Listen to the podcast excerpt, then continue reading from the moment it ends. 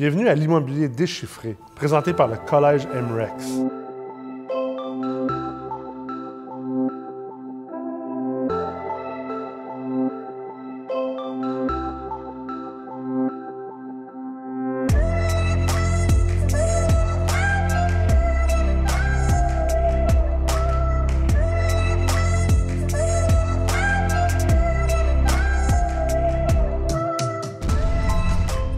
Dans cet épisode, vous allez être avec moi, Nicolas Ray, PDG de MREX et également professeur en ingénierie financière au Collège MREX.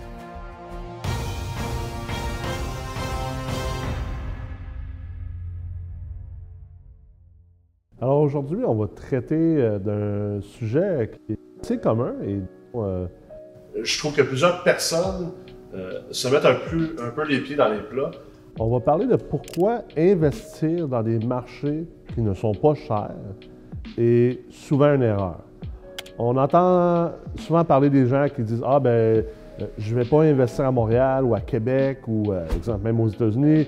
Les gens qui vont éviter les grandes villes en disant que c'est beaucoup trop dispendieux et euh, vont décider plutôt d'aller vers des petits marchés, des marchés secondaires, des marchés tertiaires. Donc au Québec, dans les marchés secondaires, on pourrait penser justement à des villes comme Trois-Rivières, euh, comme Gatineau, qui est un peu hybride, Sherbrooke, Saguenay, Rimouski, et également des marchés tertiaires comme Victoriaville, Sorel, Shawinigan, et j'en passe encore. Le problème, c'est qu'il faut considérer que lorsque vous investissez en, en immobilier multilogement, ultimement, vous devez faire un switch de la mentalité de consommateur à la mentalité d'investisseur. Alors, la différence étant qu'un consommateur va toujours penser en termes de qu'est-ce qui est cher, qu'est-ce qui est pas cher. Et bien sûr, va aussi euh, penser souvent en termes de, du rapport qualité-prix. Donc, je vous donne un exemple.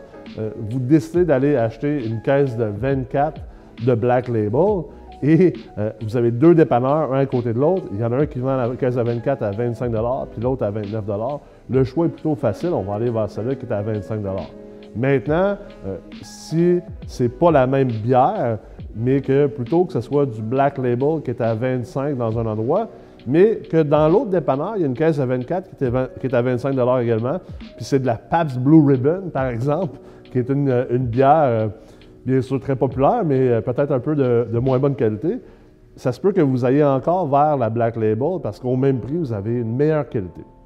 Maintenant, il faut aussi considérer des choses comme si euh, vous pouvez acheter de la Black Label à côté de chez vous, à votre dépanneur, euh, pour 29 mais qu'il y a un deal à l'autre extrémité de la ville, disons que ça prend 30 minutes de voiture pour y aller, et là, vous l'avez à 25 Maintenant, il faut rentrer dans le calcul la question de votre temps, également de la dépense finalement, euh, exemple au niveau de l'essence, pour être capable de vous rendre à ce deal-là. Et, quand on commence à, comprendre ces choses-là, là, on commence à rentrer davantage dans une mentalité d'investisseur plutôt qu'une simple mentalité de consommateur. Parce qu'en plus, l'investisseur qui acquiert des blocs d'appartements, euh, il faut savoir que ce n'est pas de la bière qu'on achète, c'est un produit d'investissement. On achète des cash flows futurs. Et les cash flows, ça peut être, oui, la dividende annuelle, ce qu'on appelle communément la rentabilité annuelle. Ça peut être également les produits de disposition, donc le profit lorsqu'on vend une propriété. Ça peut être toute la valeur qu'on crée également à travers l'optimisation d'un immeuble ou la valeur qu'un immeuble prend parce que, par exemple, un marché est en vogue et là, les loyers sont en train d'augmenter. Il y a beaucoup de gens intéressés par ce, marché-là.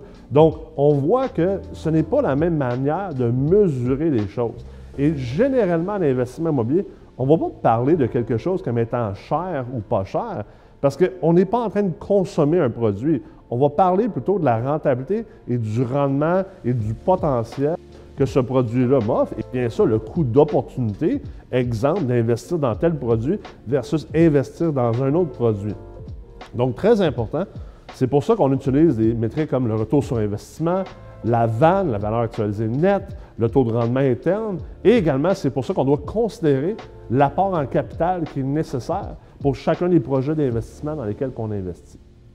Donc maintenant, je vous ai euh, fait un exemple vraiment pour essayer de, venir euh, euh, vous imaginer pourquoi que c'est dangereux de simplement vouloir aller investir dans des marchés qui sont moins chers ou des secteurs d'une ville qui est moins cher, qui sont moins chers. Alors, j'ai pris ici l'histoire de deux villes. Ça pourrait facilement être l'histoire de deux quartiers également. Euh, là, j'ai pris euh, un 8 logements à Montréal et un 8 logements à Shawinigan. J'ai pris des vrais immeubles. Euh, d'ailleurs, vous pouvez les voir présentement dans la vidéo. J'aurais pu facilement prendre également un immeuble sur le plateau Mont-Royal et un immeuble dans Montréal-Nord et, je serais arrivé environ à la même conclusion possiblement.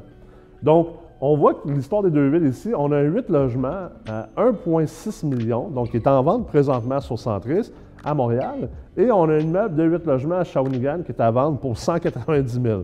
Donc, toute une différence.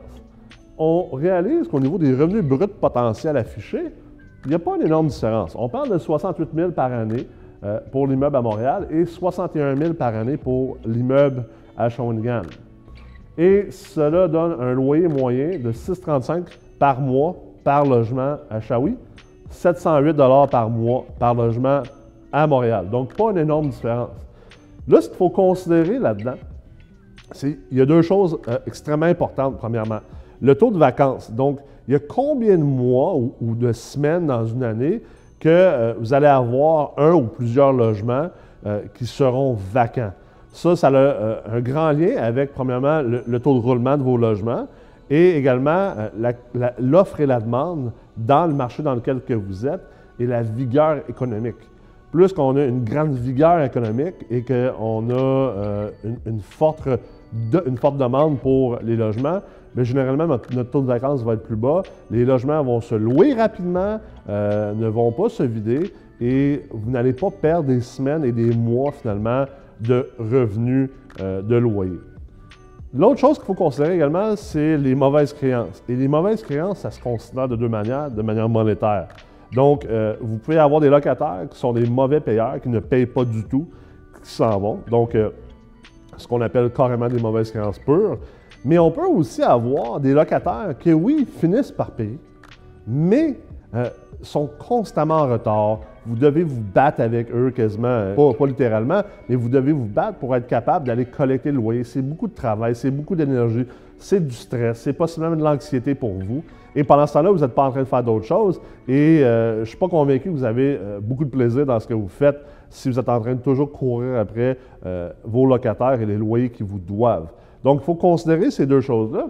Parce que, ultimement, par exemple, à Montréal, ça, cet immeuble-là est à Rosemont on va euh, considérer un taux de vacances qui va être aux alentours de 2-3% Donc, minime taux de vacances. Et euh, la mauvaise créance va être aux alentours d'environ un 2-3% également. Donc, quand tout est partout, mauvaise créance, taux de vacances, ensemble, on arrive à peut-être un, 5% en moyenne euh, de vos revenus qui sont affectés. À Shawinigan, on a un taux de vacances qui va osciller à quelque part entre 8 et 25% au niveau des immeubles multilogements. Donc, euh, ça, se peut ça se peut très, très bien que euh, vous ayez jusqu'à un quart, et même dans, certains cas, un tiers de vos logements qui sont vacants. C'est quelque chose qu'on voit souvent dans des endroits comme Shawinigan. Euh, je regarde un immeuble récemment à vendre à la Malbaie, proche du casino de Charlevoix. La même chose, sur papier, très intéressant comme immeuble, mais au final, le 24 logements, sur les 24 logements depuis 4 ans, il n'y a jamais eu plus que 8 logements qui ont été loués en même temps. Donc, on a un immense taux de vacances et là, bien sûr, ça vient imputer euh, les revenus bruts potentiels parce que si on regarde au niveau des revenus bruts effectifs, donc ce qu'on est capable de vraiment collecter et, mettre dans notre compte de banque, une immense différence entre euh, ce, qui est, ce, qui est, projeté, ce qui est possible et ce qui est réel et réaliste, bien sûr.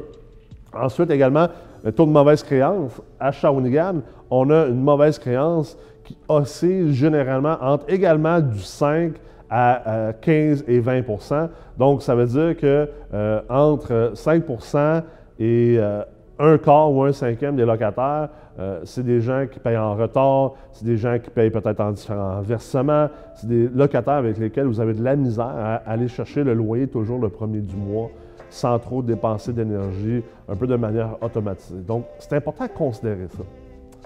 Également, bien, comme je vous le disais tout à l'heure, la différence entre les revenus bruts potentiels et les revenus bruts effectifs, donc ce qui est à nos états financiers, euh, on voit ici que pour cet immeuble-là, au fil des trois dernières années, on a eu euh, des revenus bruts aux états financiers, donc ce qui a été déposé dans le compte de banque, de 63 000, 65 000 et 68 000.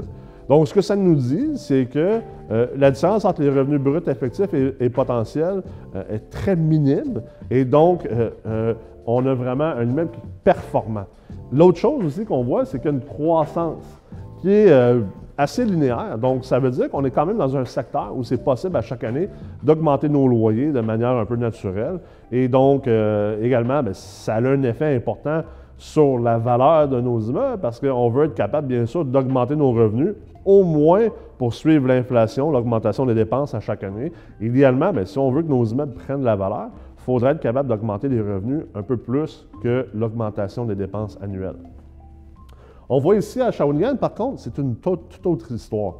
On a 29 000 de revenus bruts qui ont été encaissés 38 000 et 33 000. Donc, nos trois dernières années, on n'a jamais réellement euh, réussi à aller chercher le, cap du 40 000, alors que nos revenus bruts potentiels sont de 61 000. Donc, ça vient vraiment changer la donne, changer le calcul. Euh, ce qui avait l'air d'être un deal extraordinaire, au final, on se rend compte, n'est pas un deal, mais pas du tout. Et en plus, l'énergie nécessaire pour venir collecter ces loyers-là est probablement deux à trois fois plus grande que l'énergie nécessaire pour collecter ces loyers-là. Donc, très important à comprendre. Ensuite, au final, je, vous parlais des revenus bruts potentiels futurs. Euh, ici, avec l'immeuble à Shawinigan, on se rend compte que ben, les revenus bruts potentiels futurs sont de 61 000 et moins. Parce qu'ultimement, euh, on est pas mal dans ce que le marché est capable de prendre à Shawinigan sans faire d'immenses travaux, et encore là, ça c'est une, toute autre histoire, on va le voir l'autre bord du tableau. Euh, mais on voit qu'on est, on est déjà topé, puis on n'est même pas capable, depuis trois ans, de se rendre à, même 60% euh, du revenu brut potentiel.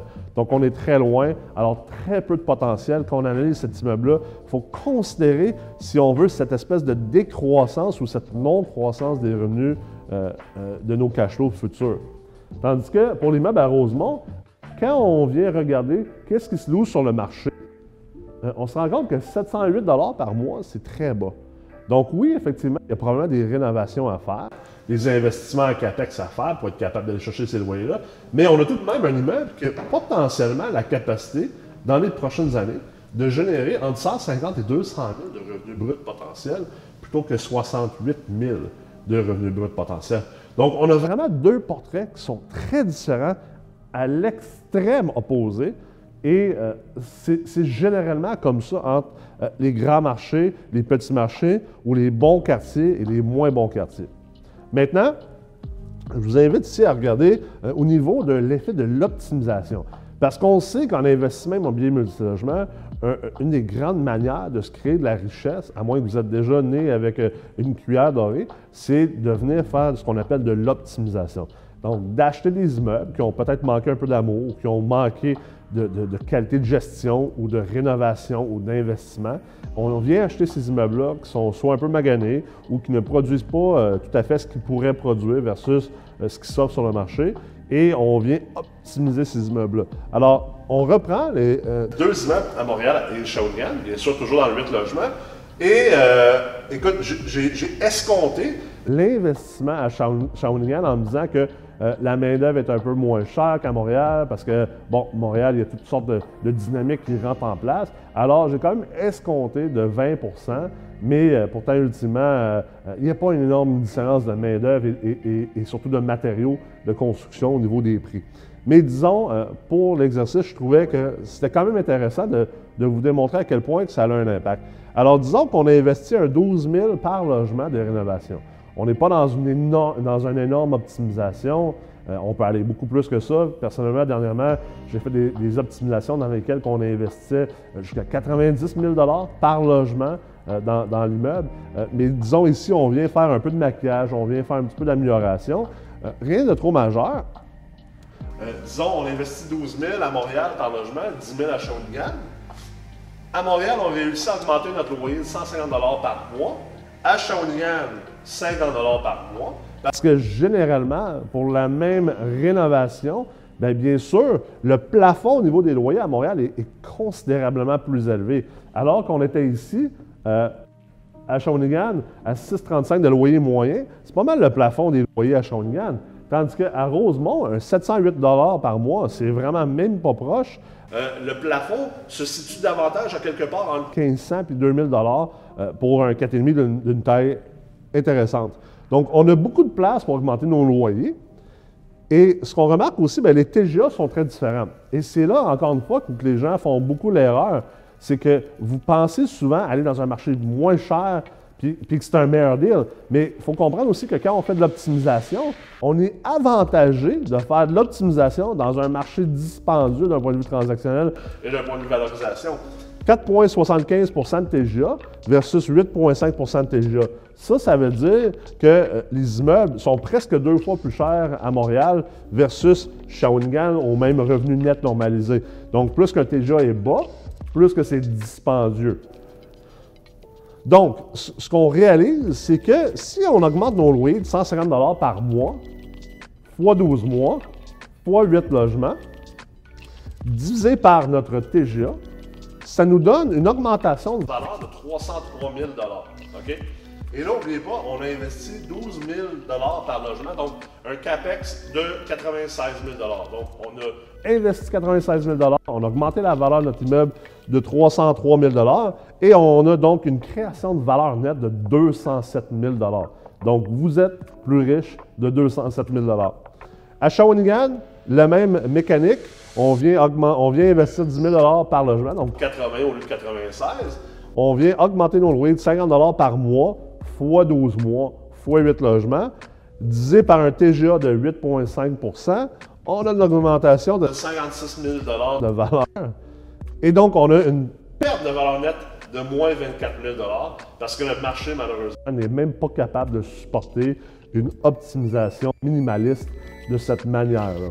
Alors, vous avez vraiment un, vous avez des exemples parfaits ici sur pourquoi c'est extrêmement dangereux de tomber dans une mentalité de consommateur et d'aller vers ce qui est moins cher? Parce qu'en réalité, c'est pas comme ça qu'on investit. On investit pour des rendements, on investit pour des dividendes, pour de la rentabilité et pour de la création de leviers et de valeur nette. Donc, c'est important quand vous analysez les marchés dans lesquels vous voulez investir ou les secteurs dans lesquels vous allez investir, vous devez considérer tout ce que je vous partage ici.